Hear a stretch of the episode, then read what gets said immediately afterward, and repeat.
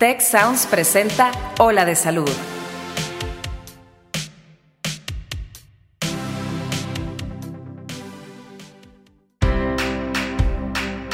Esto es Ola de Salud. Yo soy Fernando Castilleja. Y yo soy Marcela Toscano. Y aquí comienza tu ruta de bienestar.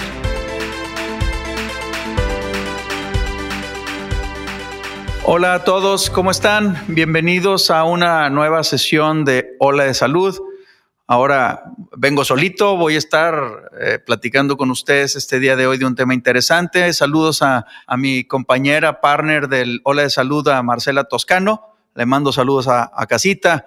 Ahorita estamos en, el, en un contexto interesante, por lo que vamos a hacer un programa especial el día de hoy el programa especial del día de hoy tiene que ver con trascendencia, con qué vamos, cómo nos vamos, qué vamos a aprender hacia el futuro de una contingencia tan grande como es esta pandemia, que es la infección por el virus, coronavirus COVID-19.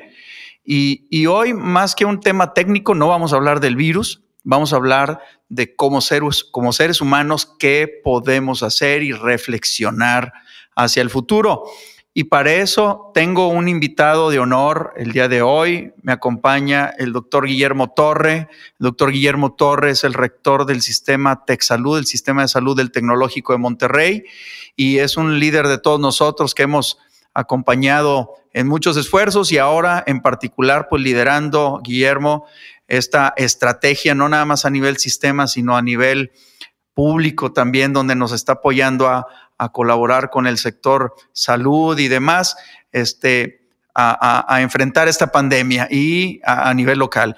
Y ahora lo invito para que platiquemos un poco de qué nos va a dejar hacia el futuro desde, el punto de vista humanístico esta, este gran reto. Guillermo, bienvenido y gracias por estar aquí. Muchas gracias, Fernando, y gracias a Marcela también, aunque no esté por aquí. Bien, Guillermo, este, una, una pandemia es un reto más allá de un tema eh, médico. Es un, es un, reto que nos impone carga emocional, que nos impone, nos impone carga económica, nos impone eh, retos a, a, los sistemas, no nada más al gobierno, al sistema de salud, sino en los sistemas familiares. ¿Cómo, ¿Cómo crees que un ser humano que se ve frágil ante la enfermedad puede tener eh, esta resiliencia para poder pararse y decir, yo salgo adelante de esto sin tanto temor? ¿Cómo, cómo ves que alguien lo puede confrontar, Guillermo? Bueno, yo creo que a lo mejor es una pregunta compleja y es lo que todos estemos viviendo tanto en lo personal como en nuestras organizaciones. Yo creo que a diferencia de lo que ha sucedido en, en pandemias anteriores, eh, un factor que incrementa la disponibilidad de la información ciertamente son las redes sociales. Entonces, el tener redes sociales hoy se convierte en un vehículo de comunicación, un vehículo informativo que puede generar más estrés o nos puede dar clara información para evitar estrés innecesario. Entonces, yo creo que independientemente de la condición epidemiológica, el hecho de que en esta época tengamos las redes sociales con una distribución masiva, inmediata, tanto de información positiva o negativa, nos genera una oportunidad tanto para combatir la enfermedad, pero también nos genera un mayor estrés por la cantidad de información que nos abruma, que generalmente tiene un contexto, un contexto negativo. Entonces, ¿qué, yo te diría, ¿qué, ¿qué se necesita para poder enfrentar una situación así? Yo creo que tener la capacidad de, de disecar y de separar información correcta de incorrecta sería lo primero Segundo, el informarte prudentemente y hay muchos sitios obviamente muy confiables en donde la información es, es fidedigna, es clara, pero hay extremadamente una multitud de mensajes y de comentarios que solamente elevan el tono de estrés y que no son positivos. Entonces, yo creo que hoy el entender la información y separar lo real de no lo real, lo efectivo y productivo y lo morboso, yo creo que es un primer elemento de ayuda. Perfecto, o sea, estamos hablando de que la, el flujo de información indiscriminado a veces tenemos que meterle una, una calidad de cierto filtro eh, intelectual, seleccionando la información que podemos eh, aceptar como verdadera y eventualmente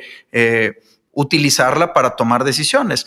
Ahora, cuando vienen este tipo de medidas en una pandemia como está sucediendo ahora, eh, la gente se tiene que aislar y eso al principio se toma como una especie de novedad porque pues lo vemos muy poco y sucede en muy pocas ocasiones. ¿En qué medida esto consideras que nos pueda preparar en algo humanístico hacia el futuro? Porque al, final del día, después de varios días de estar encerrados, de estar preocupándonos por el estrés económico que esto va a generar y todo, ¿cómo podemos darle un propósito? ¿Qué opinas de darle un propósito a una cosa tan negativa como es una pandemia? ¿Puede, ¿Podemos encontrarle cierto propósito al estar encerrados y al estar metidos en, en la información del terror que luego llega por todos lados? yo creo que dentro de la dificultad o del reto que tenemos a cambiar el estilo de vida que tenemos, ciertamente la oportunidad de hoy es tener un estilo de vida más sencillo, tener un estilo de vida en donde compartas eh, con tu familia lo que normalmente no haces, pases más tiempo de una forma de mayor calidad, puedas aprovecharlo para tener más introspección. Obviamente, independientemente de este momento, todos hemos visto hoy que en ciertos grupos y a todos se nos ha recomendado eh, estrategias de meditación, de, paz, de yoga, de mindfulness. Y todas estas estrategias simplemente están enfocadas a, que tengamos más introspección en nuestra vida, que hagamos una pausa y obviamente todas estas actividades crean un efecto biológico medible positivo. Entonces yo diría, una de las primeras eh, oportunidades de aprendizaje aquí es simplemente teniendo un poco más de paz, poder aprender a desarrollar estrategias que te generan energía positiva a través de estos métodos de introspección como es la meditación, el mindfulness, el que quiera ser religioso, oración, y, yo creo que ese es un área muy importante. Otra gran oportunidad es el aprender nuevas formas de trabajo. Y, y, lo hemos visto aquí nosotros. Hemos tenido una serie de juntas y actividades en donde, gracias a la tecnología que que nos va a hacer ganarle a la enfermedad, también podemos hacer mucha de nuestra actividad rutinaria. Yo te diría que de aprendizaje de eso tenemos que saber que perdemos mucho tiempo en cosas no productivas en nuestros días, porque teniendo la presión de hacer actividad virtual, nos damos cuenta de que concentramos nuestro tiempo en las cosas más efectivas. Y aparte tenemos más tiempo para nosotros. Entonces, tener introspección, aprender a trabajar de una forma distinta a distancia, que nos da, a fin de cuentas, más tiempo personal. Yo son cuando menos dos oportunidades muy claras de ventaja en este momento. Por último, yo te diría que el estrés de la realidad de la enfermedad nos pone retos tanto individuales como también para las organizaciones. Entonces, tanto a nivel individual como a nivel organizacional, el aprender a responder con tranquilidad y objetividad a la problemática va a ser otro gran aprendizaje. El cómo responder en una forma prudente y objetiva, el poder definir lo que es real, lo que no es real, tanto a nivel individual como de la organización. Y, yo te diría, a lo mejor añadiría una, una más, el este reto hoy de la pandemia, en donde nos ha forzado a tener más tiempo en casa, en donde nos ha forzado a trabajar a distancia, nos tiene que enseñar a separar lo real de lo no real, también nos está forzando a planear de una forma más estratégica, cuando muchos de nosotros en el paso y la presión de la vida estamos comprometidos a trabajar y trabajar y trabajar y operar y no nos dedicamos a planear. Entonces yo creo que aquí vamos a sacar también la oportunidad de poder en, en forma individual tener una planeación estratégica de nuestra vida como lo hacemos a nivel organizacional. Entonces, fíjate, ya te comenté cuatro o cinco acciones concretas positivas que si a cada una de esas le sacamos un poquito más de lo que teníamos antes, estas dos, tres o cuatro semanas que vivamos con este estrés mundial, probablemente pudieran ser también las más productivas en nuestra vida. Probablemente no en vida económica, pero es en vida de aprendizaje y de formación personal. Que a veces no le damos nada, no digo que a veces, no, la verdad corrijo, que usualmente no le damos importancia porque nos gana el rush así del, día a día. Fíjate que cuando ve uno una mancha de este tamaño, una imagen de una pandemia donde uno ve flotando el riesgo y flotando la amenaza, uno tiene que encontrarle soluciones y hay soluciones que podemos hacer a título personal, eh, atendiendo las indicaciones de las organizaciones y particularmente medidas de, de prevención del contagio, etcétera, en pandemias, por ejemplo, virales, como es el caso actual. Pero yo creo que una parte importante para confrontar esto es el trabajo en equipo. Eh, hemos criticado en repetidas ocasiones como sociedad al gobierno de que no hace o deshace o hace de una forma que nosotros no creemos que sea la correcta.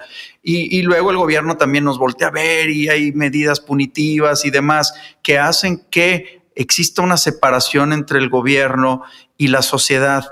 Creo que esta oportunidad que tenemos hoy es una oportunidad para trabajar en, concierto con las instituciones del gobierno. Creo que es un momento importante para generar trabajo conjunto para que las soluciones no vengan de un solo lado, porque tenemos que encontrar una solución global realmente, una, una solución de impacto real que no está necesariamente ni en el gobierno el todo, ni en la sociedad del todo. Creo que es un trabajo en equipo ustedes, nosotros, dentro del tecnológico, hemos siempre privilegiado el trabajo del equipo. ¿Cómo tú ves, Guillermo, esta interacción entre la audiencia, entre, nuestros, entre nuestra comunidad y las autoridades de gobierno? ¿La ves factible? ¿La ves práctica? ¿Crees que vaya a suceder? Mira, voy a contestarte primero con una anécdota, porque a mí se me, ese es un tema que para mí ha sido muy importante por el tiempo, o en el tiempo.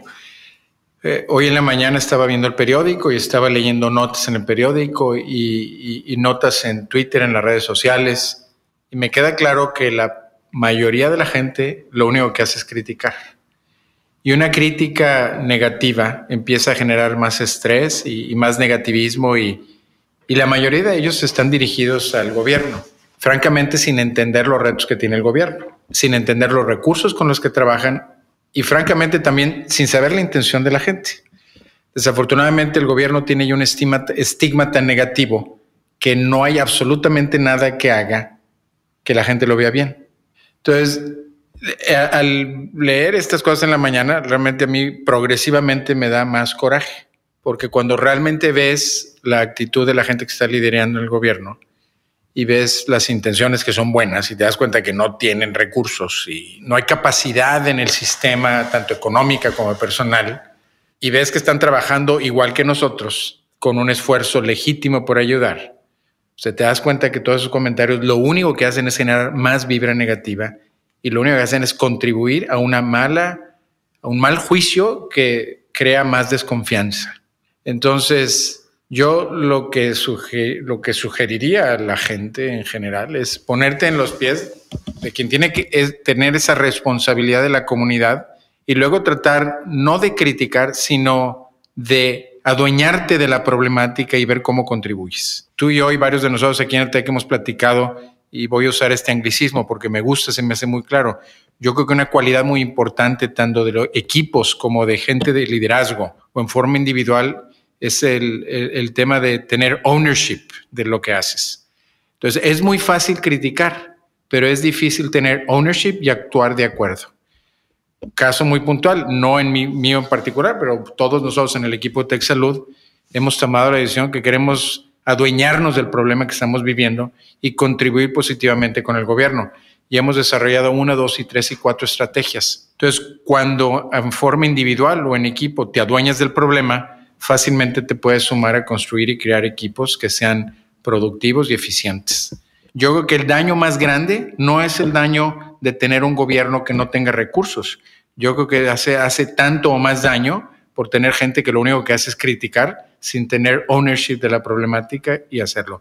Y la verdad a mí me genera un estrés enorme todos esos comentarios negativos porque cuando ves la realidad te das cuenta que todo el mundo quiere buscar el bien y trabajar y esos comentarios son más destructivos que la misma enfermedad, que el mismo virus. Definitivamente que el gobierno no lo puede hacer solo. Nosotros a veces podemos tener una actitud medio pasiva donde decimos, oh, yo ya pagué impuestos, entonces que el gobierno se encargue. Eh, yo pienso que la, la participación activa proponiendo soluciones a través de los liderazgos correctos, pueden dar mejores resultados y no nada más en el contexto de una pandemia, o sea, en el día a día, ¿verdad? Eh, creo que la polarización definitivamente no tiene, suena cliché, ¿verdad? La polarización no parece tener un propósito constructivo, sin embargo, la vemos todos los días. La vemos todos los días y la promovemos hasta inconscientemente. Entonces yo creo que sí tenemos que hacer un acto de reflexión para prevenir el distanciamiento, ahorita sí el social, es importante para no contagiarnos, pero prevenir el, el distanciamiento emocional, el distanciamiento donde no creemos en el que está enfrente. O sea, hay que empezar a trabajar en un esfuerzo de confianza que permita hacer equipos. De otra manera, pues vamos a estar eh, eh, trabajando desalineados y sin un propósito transformacional mayor. Entonces, atendiendo las posibles consecuencias de, una, de un evento tan importante como puede ser una epidemia o perder la salud de manera masiva o social. ¿Qué podemos pensar al futuro? ¿Qué tendremos que cambiar hacia el futuro para ser mejor sociedad desde el punto de vista salud? ¿Qué podemos hacer? ¿Hay estrategias de, de bienestar o algo que tú veas que de manera social pueda tener un impacto más allá del título individual? A, nivel sociedad, ¿qué podemos hacer o cómo podemos construir algo hacia el futuro que nos haga eventualmente estar ser más preparados ante una cosa, una epidemia como la obesidad, como la diabetes o como el coronavirus? Bueno, mira, déjame, a lo mejor voy a contestarte en dos, eh, en dos diferentes apartados. Yo creo que ahorita tú y yo estamos platicando a la mitad de esta problemática, en el inicio. Si volvemos a tener una conversión en tres o cuatro meses, y la respuesta o, el, o, si estamos viendo hoy en el futuro lo que sucedió y estamos contentos y disfrutamos de que conquistamos la epidemia, tanto porque contuvimos, porque tratamos a la gente bien, con dignidad y, y, contuvimos las muertes que, que, eran prevenibles de una forma dramática y la infección. Yo creo que eso va a ser el ejemplo más importante de cómo la interacción pública y privada en un sistema de gobierno que ha predominado un ejercicio público de la salud puede convertirse en un modelo a seguir hacia el futuro.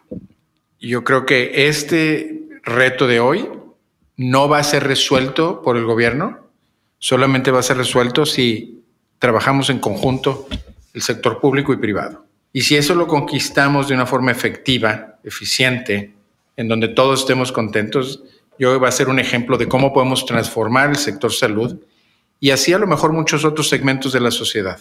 Desafortunadamente creo que hoy en este nuevo gobierno existe una, cuando menos una filosofía, si no escrita, cuando menos implícita, de, de, control y centralismo en donde el gobierno es el único que es capaz de trabajar con justicia, con honorabilidad y, y el único que busca el bien común de los ciudadanos. Yo creo que si bien eso es cierto y, si bien les demos el beneficio de la duda, no es factible organizar un país en los diferentes sectores, tanto salud, educación, economía, comercio, si no tienes una mejor interacción público y privada. Entonces, este reto de hoy, si le damos, si adelantamos la película y definimos, logramos con éxito, solamente se va a dar si hay una buena interacción público y privada. Y eso va a ser probablemente el mejor ejemplo que hemos tenido en los últimos años, en donde eso debería de convertirse en una pauta de trabajo para el país en el futuro. A nivel individual, ese es un nivel más macro de interacción público, ¿verdad? Pero a nivel individual, el, el hacer que la gente cumpla su responsabilidad civil manteniendo las prácticas de disminución del contagio, yo creo que va a crear una conciencia diferente en los ciudadanos y los va a hacer más responsables socialmente algo que hoy no existe.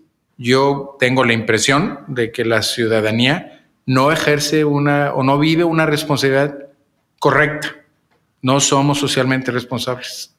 Si esto nos forza a tener un poquito de mayor conciencia social y de responsabilidad, creo que va a ser un avance muy importante, que no nada más va a cambiar la salud, pero puede cambiar nuestro comportamiento cívico que mejore la sociedad. Entonces yo creo que hay una respuesta macro en interacción público-privada y hay una respuesta de beneficio individual haciendo mayor conciencia social. Son temas eh, buenísimos que yo pienso que van a dar lugar para mucha más discusión.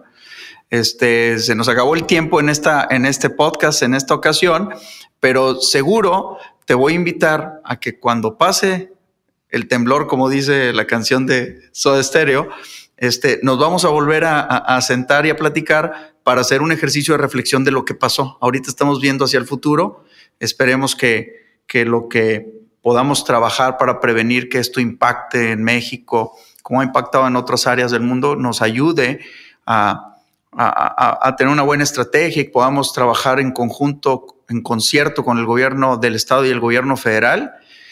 Y a lo mejor en unos cuantos meses estamos hablando y haciendo una reflexión a retrospectiva de lo que pasó y qué nos dejó de enseñanza. Este, seguramente vas a estar por aquí con nosotros, ¿verdad? Dios quiera, sí. Aquí nos vemos pronto. Muy bien, amigos. Este, piénsenlo, cuídense, tengan conciencia social, participen con el de enfrente, trabajen en equipo, cuiden a sus familias. Hablamos pronto. Esta es tu ola de salud. Muchas gracias al equipo de Tech Salud, el sistema de salud del Tecnológico de Monterrey y al equipo de Tech Sounds. Productor ejecutivo de Tech Sounds, Miguel Mejía. Asistente de producción, Beatriz Rodríguez. Productores de Ola de Salud, Melissa Hinojosa, Nora Morales y Fernando Zamora. Postproducción, Max Pérez.